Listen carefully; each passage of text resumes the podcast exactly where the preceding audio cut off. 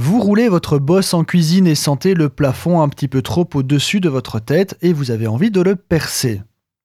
Vous ne ratez aucun épisode de Top Chef et votre livre de chevet est la notice de votre four.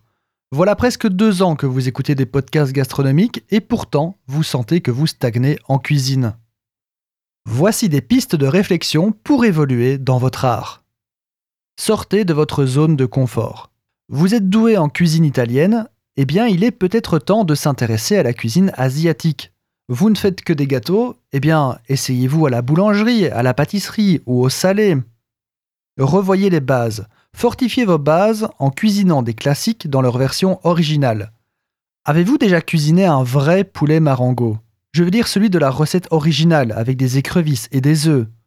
Ou la bouchée à la reine from the book avec des riz de veau.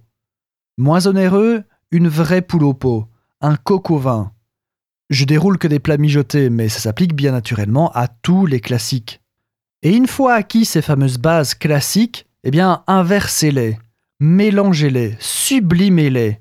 Macarons salés, risotto présenté comme un sushi, ravioles sucrés, étonnez-vous et étonnez-nous. Apprenez aussi de nouvelles techniques. On pensera à la cuisson basse température, nous en avons déjà parlé, on pensera à la lactofermentation, à la déshydratation, au fumage, à la cuisson indirecte au barbecue. Toutes ces nouvelles techniques vont vous inspirer et vous motiver à progresser.